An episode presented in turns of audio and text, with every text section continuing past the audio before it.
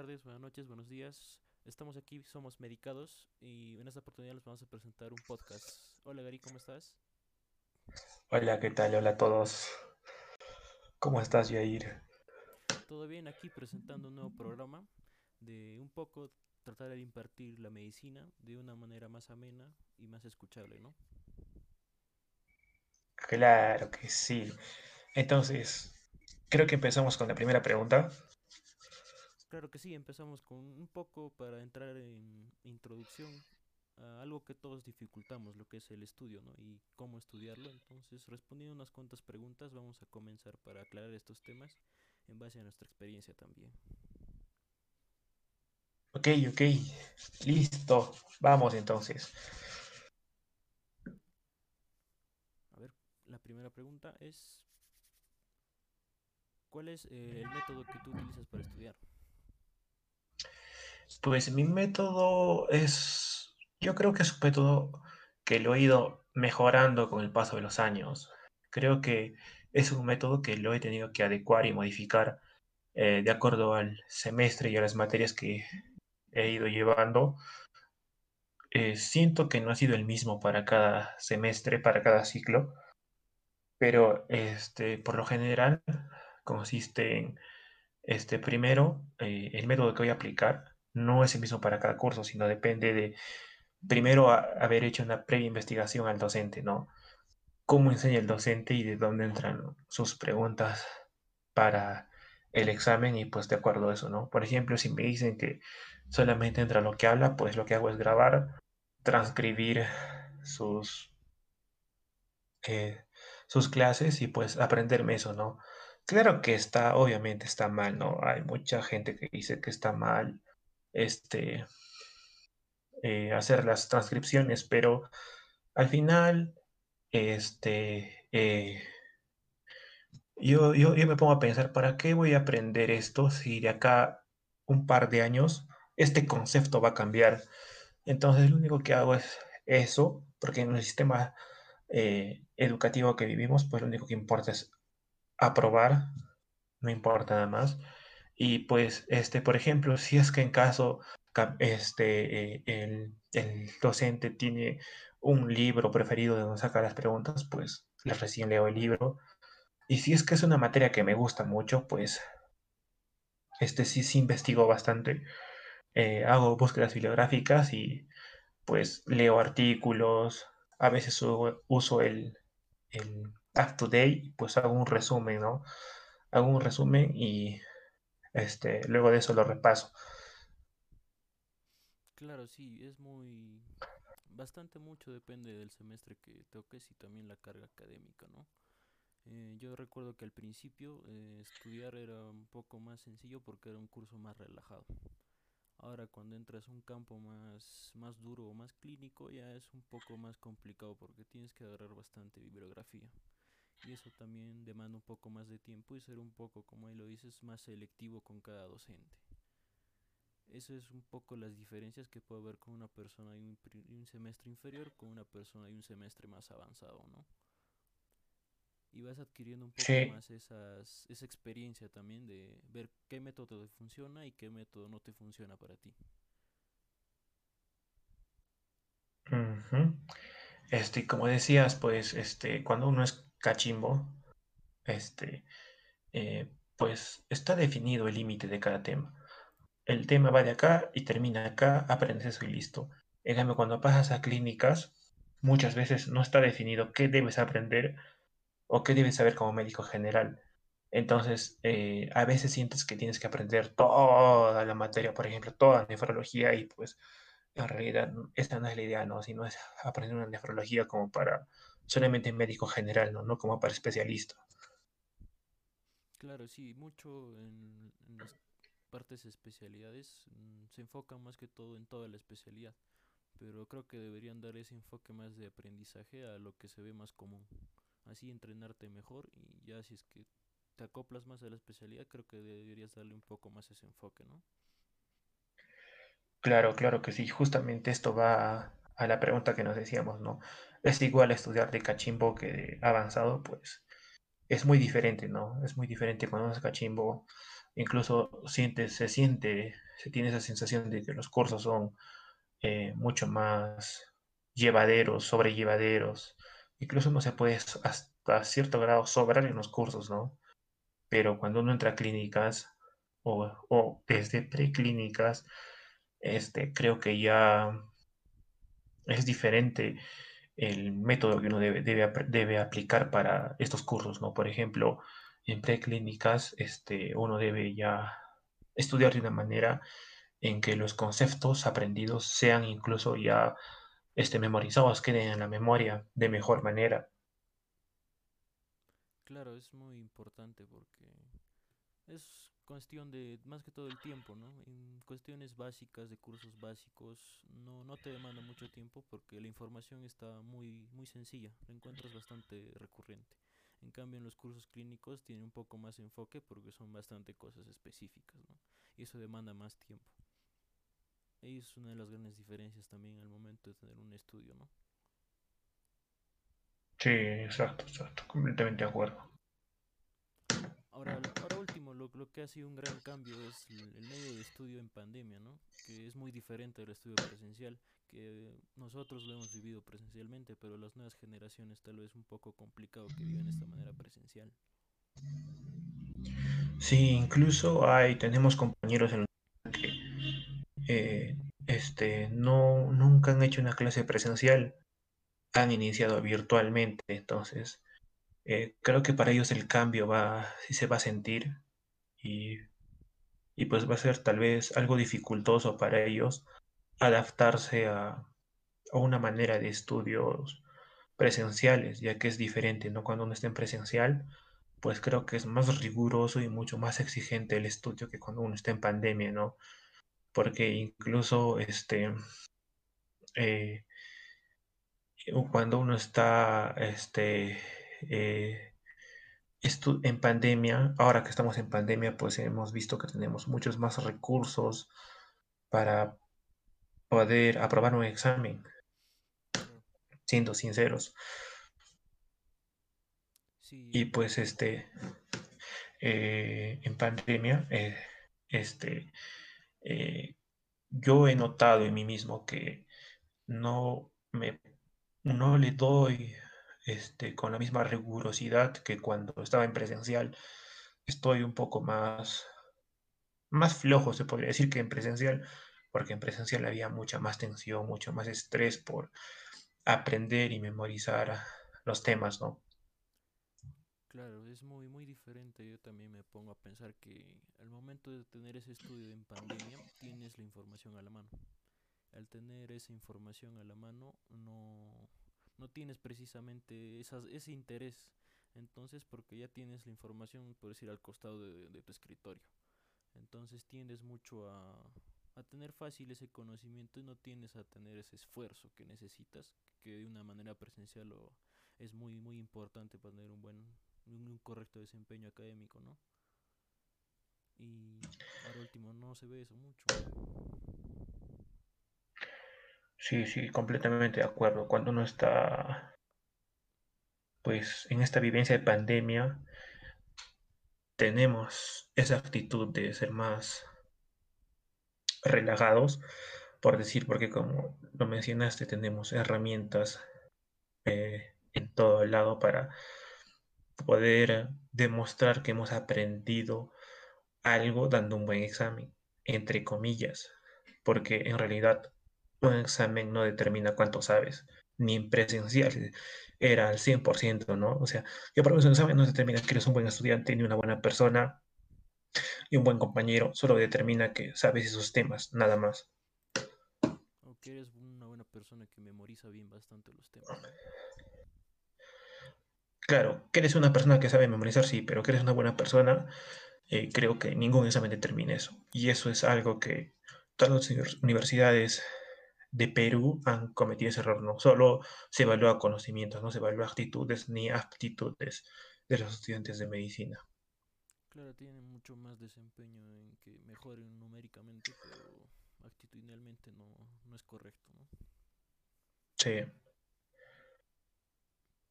¿Tú crees que necesitamos estrategias para al momento de entrar a medicina para soportarla o cargarla de una buena? Sí, la verdad sí se necesitan estrategias. Es, en, mi experiencia propia, sé que se tiene que tener hasta incluso disciplina y mucha voluntad, sobre todo esa voluntad para levantarse temprano, ponerse a estudiar, acabar de estudiar los temas, incluso este, eh, la estrategia va a determinar el éxito que uno va a tener en la carrera, cuán rápido va a terminar la carrera. De eso depende bastante la estrategia. Claro, es muy importante la, la, estrategia más que todo al inicio porque de ahí poco a poco ya se estructura bien tu estrategia y creo que no necesitas tanto ponerle mucho empeño. Sí, este, la estrategia creo que es importante incluso para no tener un, un trastorno adaptativo a la carrera, ¿no? Creo que uno ya debe venir con ciertas herramientas dentro de ellas las estrategias, el gusto por el estudio, el gusto por la lectura para estar en medicina, ¿no? Porque si una persona que ha sido floja en la escuela, en el colegio, viene a medicina con esa, con esa misma mentalidad, pues la verdad va a terminar chocándose con una pared. Claro, sí, las personas bastante tienden a chocarse cuando no están acostumbradas, más que todo al ritmo de lectura, que es muy importante no solo al ritmo, a la cantidad de lectura que le tenemos que dar en la carrera. Y no solo eso, sino a ser selectivos con la lectura que vamos a leer, porque información en Internet la hay, pero que esa información sea buena o mala, hay que saber diferenciarla de esto. Y ahora hay que también, aparte que es buena y mala, hay que saber diferenciar si la información está actualizada y si es que es una este, información que tiene un buen nivel de evidencia y pues este puede eh, terminar tanto este, beneficios para la persona, ¿no? Ese también es el detalle en medicina, no solamente es leer por leer, sino ser críticos con la lectura que uno va a consumir. Claro, siendo bastante es la principal, la selectividad, lo que va a ayudar mucho bastante a también a tener la información correcta y que eso no sea errónea para un momento futuro, ¿no? Sí. Ahora, y al momento de salir, ¿alguna estrategia que consideres? Creo que para el momento de salir, este, eh, a lo que he visto, porque aún no he llegado a, esa, a creo que hay que tener este muy eh, administrado el tiempo, porque al final, cuando uno está en la etapa final de la carrera, pues no solamente hay que este, estudiar los cursos que uno tiene en la malla curricular, sino que también la universidad, al menos en la que estamos nosotros, eh, nos pide requisitos para graduarse hay que hacer computación y hay que hacer idiomas. Entonces, creo que sí hay que también mantener la, eh, organización para que uno pueda sobrellevar este, la carga académica con estas actividades extracurriculares, ¿no? Claro. Sí, yo me acuerdo que cuando ingresé al principio, siempre los estudiantes veía que eran bastante organizados. Yo no, no, no soy de organizarme mucho, pero trato de hacerlo. Pero sí he visto que con esa organización te puedes dar tiempo hasta para todo. Y eso es bueno. Completamente de acuerdo. Ahora hablemos un poco más netamente del estudio. ¿Cuánto consideras que es necesario una, un, horas o cantidades de estudio para que un tema pueda ser bien aprendido? Uy, pues la verdad eso depende del tema. Eh, si un tema es muy extenso y es bastante amplio y estás leyendo un libro bastante amplio, pues sí que te, vas a demorar bastantes horas, por lo menos 4 a 6, en terminar de aprender bien ese tema, ¿no? Creo que este, no hay una respuesta exacta para eso, sino es depende, depende del tema y de dónde estés sacando este, la información para ese, para ese tema, ¿no? Claro, para eso es- también hay una consideración que ahora en los últimos cursos se ven, que son la- las horas flexibles, que es tratar de estudiar un par de horas y extender un poco tu, tu aprendizaje, ¿no? ¿Consideras eso bueno o un poco erróneo? Este, la verdad creo que es, tiene sus pros y sus contras. Por,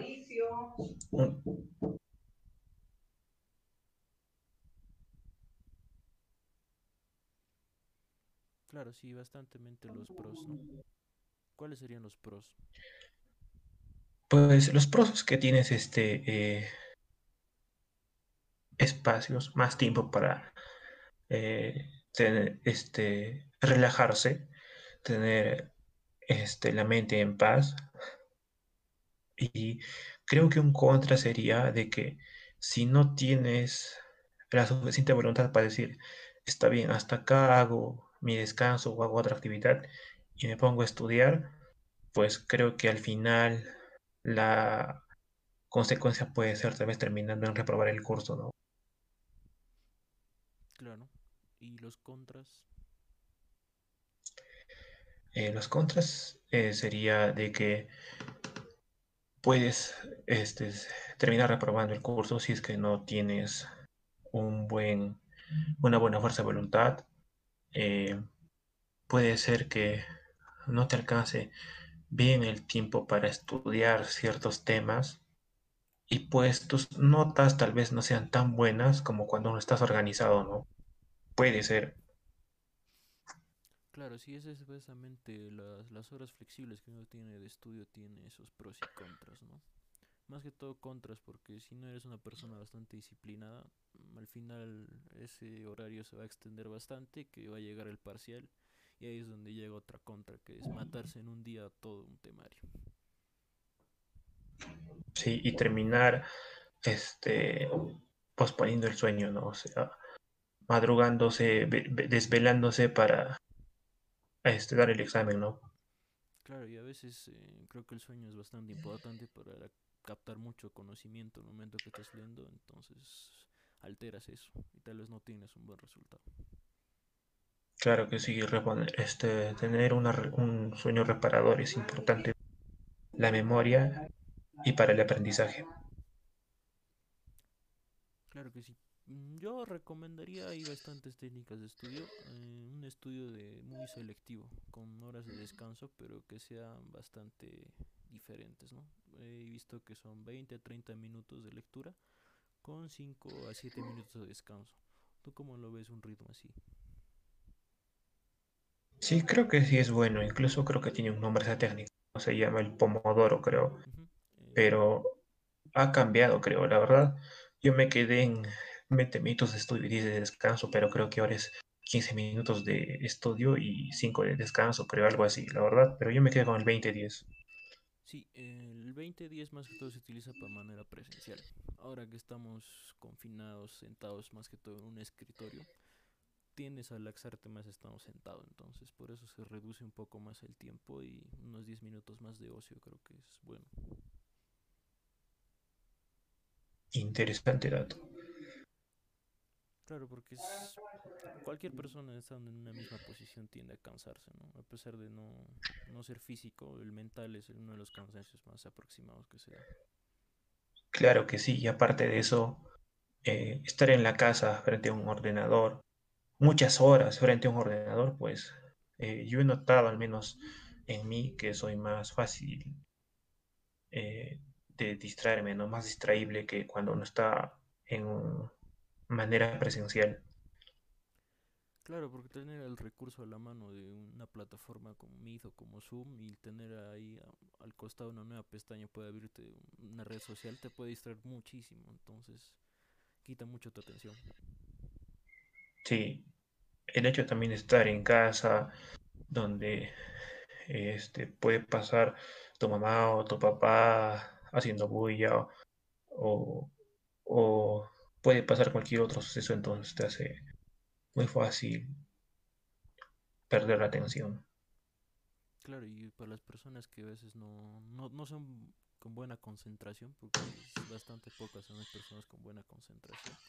Ahí es donde se desvía bastante el tema y a veces se pierde la hilación y se pierde esos apuntes también que algunos toman. Exacto. Los pros y los contras de estar en pandemia. Claro, todos tienen sus pros y contras, ¿no? Tal vez un pro sería estar en una comodidad. Sí, exacto. Y un contra es la distracción fácil que uno tiene. Sí, es un contra, creo yo, muy fuerte, la distracción. Claro, la, la, la atención es algo muy fundamental al momento de escuchar una clase, ¿no?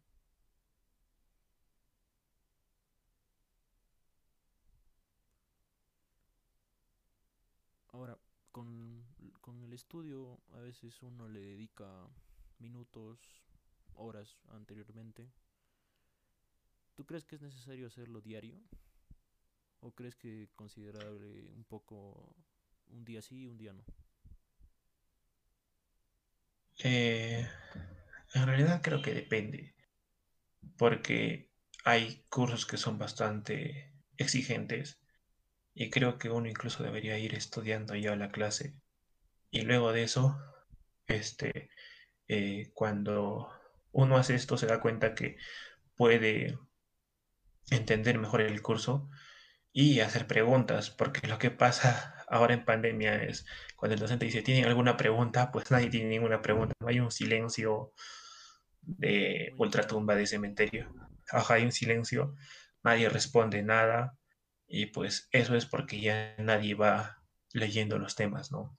Y creo que es importante hacer eso y luego de eso hacer un repaso y, creo que entre uno más repase el tema, eh, este, mejor grabado, mejor memorizado queda en el cerebro, ¿no? Claro, creo que esa sería una de las conclusiones de una mejor técnica de estudio.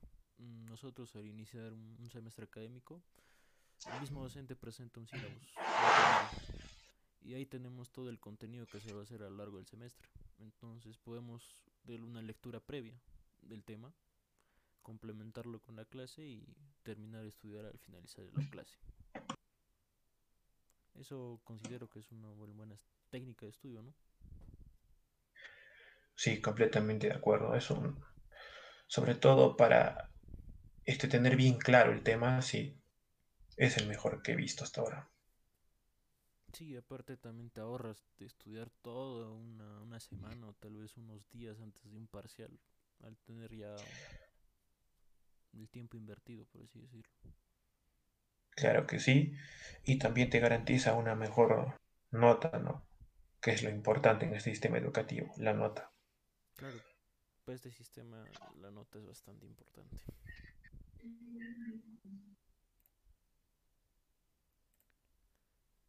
Bien, sin nada más que decir, eh, este ha sido el primer programa de Medicados. Mm, Gary, preséntate completamente para que te conozcan todos. Ok, ok. Este, eh, mi nombre es Gary, Gary Nintendo. Este, soy de la Asociación Científica de Estudiantes de Medicina de la Universidad Andina del Cusco. Somos parte de SOCIMEF, de la Sociedad Científica de Estudiantes de Medicina del Perú, junto con Jair. Y pues estamos haciendo estos temas para que eh, sea en parte aprendizaje y tal vez para que vean que no están solos en sus experiencias como estudiantes y pues si son médicos, pues es posible que ya hayan vivido esto. Y nada. Claro que sí, eh, mi nombre es Wilmer Jair Bumecharri, también soy, o pertenezco a la Sociedad Científica de la Universidad Andina del Cusco, que también pertenece a SOCIMED, y conformamos, en este caso, tratar de amenizar, yo como estudiante de menor semestre, Gary como estudiante de un semestre un poco más superior, compartir esas experiencias que uno vive en la carrera de medicina. Para las futuras generaciones o para los médicos que ya son egresados, también pueden sentir esa amena, una manera más correcta también la información, experiencias que uno vive o consejos también que uno puede presentar, ¿no? Y aprende a lo largo de la carrera. Sin más nada que decir, hasta la próxima. Esto es Medicados y chao chao. Hasta la próxima amigos.